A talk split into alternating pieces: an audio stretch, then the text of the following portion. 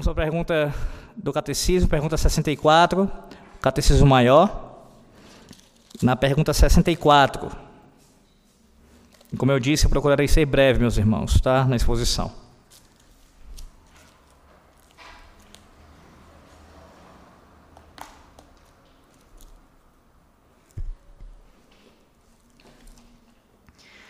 Lerei a pergunta, os irmãos leem a resposta. O que é a igreja invisível? Resposta.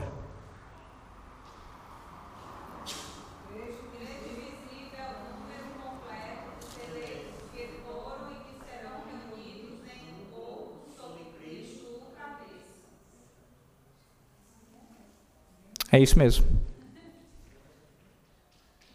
Meus irmãos, seguindo aqui, como eu tenho procurado fazer a maioria das vezes, pelo menos em termos de roteiro, de estrutura, o que o comentário do Catecismo Maior, quer dizer, um dos comentários que nós temos do Catecismo Maior nos diz, o comentarista, o teólogo Johannes Gerhardus Voss, ele começa levantando a seguinte pergunta acerca desse tema da igreja invisível. Ele diz assim: por que, que a igreja invisível ela é assim denominada?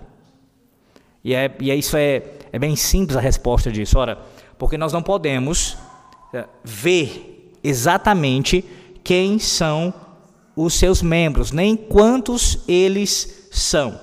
Somente Deus sabe o número exato e a identidade de cada um desses membros. Lembre-se que quando nós falamos de igreja visível e invisível, agora invisível, eu quero sempre deixar isso bem claro para vocês, a tal ponto de que os irmãos saiam daqui e nunca mais esqueçam isso. Não estamos falando de duas igrejas. Cristo não tem duas igrejas, ele só tem uma igreja. Só que quando falamos de maneira teológica, à luz do que a revelação bíblica nos dá, vemos que a igreja de Cristo, que é única, ela tem aspectos distintos. E dentre esses aspectos distintos, podemos falar sim de um aspecto da igreja, da igreja quanto à sua visibilidade e também da sua invisibilidade. A igreja pode ser descrita de maneira fiel, e ela o é quando assim é feito, de forma a dizermos que existe a igreja visível e a igreja invisível. Não duas igrejas, mas uma igreja só, sob dois aspectos distintos. Quando falamos da igreja invisível, que é o nosso ponto aqui, estamos referindo àqueles que nós não podemos enxergar nós não podemos saber a identidade deles com precisão. Não sabemos. Não sabemos. Nós sabemos o que? Nós conhecemos o aspecto visível da igreja. E é manifestado pelo quê? Pela profissão de fé de um indivíduo, aqueles que professam a fé em Cristo, bem como também os seus filhos que o acompanham ou os acompanham. Então, uma família ou um indivíduo que professa a fé em Cristo faz parte da igreja visível, pode ser identificado. Agora, nós não temos como aferir se essa fé ela é verdadeira. Nós temos os meios que nos dá para nós vermos até certo ponto os frutos dessa fé, contudo, com precisão, com exatidão, isso é impossível a nós. Somente Deus tem essa certeza, tem esse conhecimento dessa identidade. Da mesma forma, com relação ao número que compõe esse, essa igreja invisível. Então, nem a identidade e nem o número exato nós sabemos. Já apontei isso em outros momentos, quero falar também isso aqui. Isso não significa dizer que porque ah, um conselho de uma igreja não tem como aferir com exatidão se uma pessoa é salva ou não, justifique o conselho ser negligente na recepção de um novo membro na igreja. É claro que não. Ah, então porque nós não sabemos quem, quem de fato é salvo, então vamos aceitar qualquer um aqui se tornar membro. Não é isso. Uma coisa não implica numa, na outra. Ou seja, a impossibilidade de aferir com exatidão quem de fato pertence a Cristo não leva necessariamente a deixar qualquer um fazer parte da igreja visível. Por quê? Porque o próprio Cristo coloca, ele impõe critérios. E o mais básico para alguém que vem de fora da comunidade da aliança é uma pública profissão de fé confiável. Além disso, veja o texto de Apocalipse. Peço que você abra em Apocalipse, capítulo 7, versículo 9 e 10. Pode ler. Apocalipse 7, versículos 9 e 10. Acerca aqui do número, do número é, dos seus membros, o, o, o, quão, o quanto essa igreja é preenchida, essa igreja invisível. Claro, temos uma ideia aqui nesse texto. Veja, Apocalipse 7, versículos 9 e 10.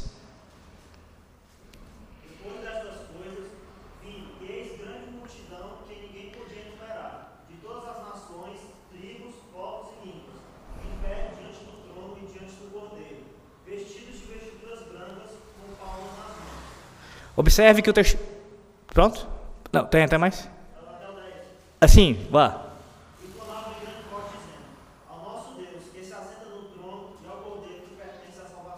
Amém. Veja, o texto não diz o número específico, mas fala de uma grande multidão. E isso é importante para nós, porque a, a Bíblia nos mostra que aqueles que pertencem ao Cordeiro, aqueles pelos quais o sangue do Cordeiro foi derramado, não são poucos. Nós temos a obrigação, por conta desse texto, de outros e outros e outros, nos salmos, eh, nos profetas, de sermos otimistas com relação ao final dos tempos. Deus tem muita gente que pertence a Ele, que Ele vem salvando ao longo das eras e que Ele continuará fazendo até o retorno de Cristo. Então não é um punhadinho, não é um pouquinho de gente que vai escapar. Mas quando você olha para o todo, desde Adão até o último dia, que ainda acontecerá, Deus tem muita gente. Miríades e miríades e miríades. Muita gente pertence ao Senhor. Mas esse número só Deus conhece, só Deus sabe. Agora, quem são esses membros da igreja invisível? Bem, a igreja visível, como ah, bem coloca nossos símbolos de fé, ela é composta por todos os eleitos de Deus. Todos. E aqui veja uma diferença básica entre a igreja visível, ou aspecto visível e invisível da igreja. Na igreja, no aspecto visível, quem faz parte dela? Todos os que professam a fé em Cristo, juntamente com os seus filhos. Agora, isso não significa dizer que todos esses fazem parte da igreja invisível. Não significa dizer isso. Há pessoas que fazem parte da igreja visível e não estão na igreja invisível. Já na igreja invisível, nesse aspecto da igreja, todos que fazem parte dela de fato são salvos. São todos os eleitos, sem exceção. E aí quem são esses? Tanto aqueles que já morreram com Cristo, estão agora desfrutando da sua glória nos céus, no estado intermediário da alma. A alma deles agora está com o Senhor, diante do Senhor nos céus. O seu corpo descansa na sepultura e, e a alma está ah, diante de Cristo, da face de Cristo. Bem como aqueles que estão vivos nesse tempo, os eleitos agora vivos aqui. Além disso, também aqueles que ainda irão nascer até porque Deus tem seus eleitos que ainda nascerão, que ainda nem foram concebidos. Todos esses compõem um número dos eleitos de Deus. Os que já morreram em Cristo, os que estão vivos agora e, e de fato pertencem a Cristo. E aí entenda, tanto aqueles que já professaram a sua fé em Cristo, bem como aqueles que não professaram a fé em Cristo ainda. Há inúmeras pessoas nessa terra que ainda não creram no Senhor, ainda não professaram a sua fé, não vieram a Cristo ainda, mas que pertencem a Ele desde toda a eternidade. Bem como aqueles que já estão, que já abraçaram Cristo pela fé, e aqueles que ainda virão, que ainda nascerão, também fazem parte da igreja invisível. Além disso, essa parte da igreja invisível, que parte? A que está nos céus, os que morreram com o Senhor, que estão com o Senhor agora, ela também é chamada historicamente por nós, pelos cristãos, pelos teólogos da igreja, melhor dizendo, de forma precisa, de igreja triunfante. Você deve ter ouvido essa expressão. Tanto igreja triunfante quanto igreja militante. Eu sei que militante tem ganhado uma, um termo, uma conotação pejorativa em nossos dias, mas entenda, teologicamente falando, com relação à igreja, a igreja militante se refere à igreja visível de Cristo nessa terra, que está ainda militando em prol da causa do evangelho contra o reino das trevas. Já quando se refere à igreja triunfante, é uma referência àqueles que estão com Cristo na glória, nos céus, já triunfantes, já sem nenhum tipo de possibilidade de virem a cair, a naufragar na fé, já estão seguros, estão guardados no Senhor, já são triunfantes. Além disso, uma outra pergunta que é levantada em cima dessa pergunta e resposta do Catecismo Maior é a seguinte: com relação aos santos do Velho Testamento, que morreram na fé, de Abel ao tempo de Cristo, eles são membros da igreja invisível? Sem sombra de dúvida, meus irmãos. Sim, todos. Todos, não só de Abel, de Adão até a vinda de Cristo. Todos os santos do Antigo Testamento que professaram, que creram na vinda do Messias, antes da sua vinda chegar, antes dele chegar a essa terra, que morreram crendo nessa promessa, eles foram salvos e estão agora habitando com o Senhor nos céus. Eles fazem parte da igreja triunfante, eles fazem parte da igreja invisível. Todos. Lembre-se, nós temos é, ouvido aqui as pregações em Efésios acerca de quem compõe o corpo de Cristo. Quem faz parte do corpo de Cristo? De forma resumida: judeus e gentios. Judeus e gentios. Ambos foram feitos um só povo em Cristo tanto os judeus da antiga aliança quanto os judeus agora, nova aliança, que creem em Cristo, não porque nasceram judeus, mas porque creem no Messias, que já veio, são salvos e fazem parte do mesmo corpo que os gentios. Os que creram na antiga aliança, o que era um número muito menor de gentios na antiga aliança crendo no Senhor, mas agora na nova aliança isso é muito mais abundante, os gentios vindo à fé no Redentor. Ambos fazem parte deste corpo, desse reino, dessa igreja. E aí vem a pergunta que eu já até adiantei aqui vou caminhando já para o final. É possível alguém fazer parte da igreja visível e não fazer parte da igreja invisível? É, e aí também uma segunda pergunta: é possível alguém fazer parte da igreja ah, invisível e não fazer parte da igreja visível? Vamos por partes. Primeiro, eu já dei a resposta. É possível alguém fazer parte da igreja visível, ou seja, alguém ser membro da Betel, seja um membro comungante ou um membro não comungante ainda, um filho da aliança, e não fazer parte da igreja invisível? Sim. Sim. Por quê? Porque ele pode estar aqui, mas não ser um eleito. Agora, o contra, agora outra questão. É possível alguém fazer parte da igreja invisível e não fazer parte da igreja visível? Depende, aí eu vou explicar isso. Não deveria ser, mas infelizmente isso pode acontecer. Deixa eu me explicar. Deixa eu dar uma situação extraordinária, primeiramente. Um caso extraordinário. Digamos que alguém, essa pessoa está presa, um homem está preso, e ele ouve o evangelho lá na cadeia e é convertido a Cristo, e lá na cadeia não tem uma igreja, não tem. Esse homem, no sentido abrangente, faz parte da igreja visível agora, ele que professou a fé? Faz. Ele que professou a fé e faz parte da igreja visível, nesse sentido sim. Mas no sentido mais estrito, ele se tornou membro já de uma igreja? Ele já passou a congregar? Ele, ele recebeu o sacramento do batismo? Não, ele ainda não é membro de nenhuma igreja visível nessa terra. Mas ele pode sim ter sido salvo? Claro que sim. Por quê? Porque a salvação dele não depende da sua ligação externa a uma igreja visível. Nesse sentido último, não depende, eu digo. Por quê?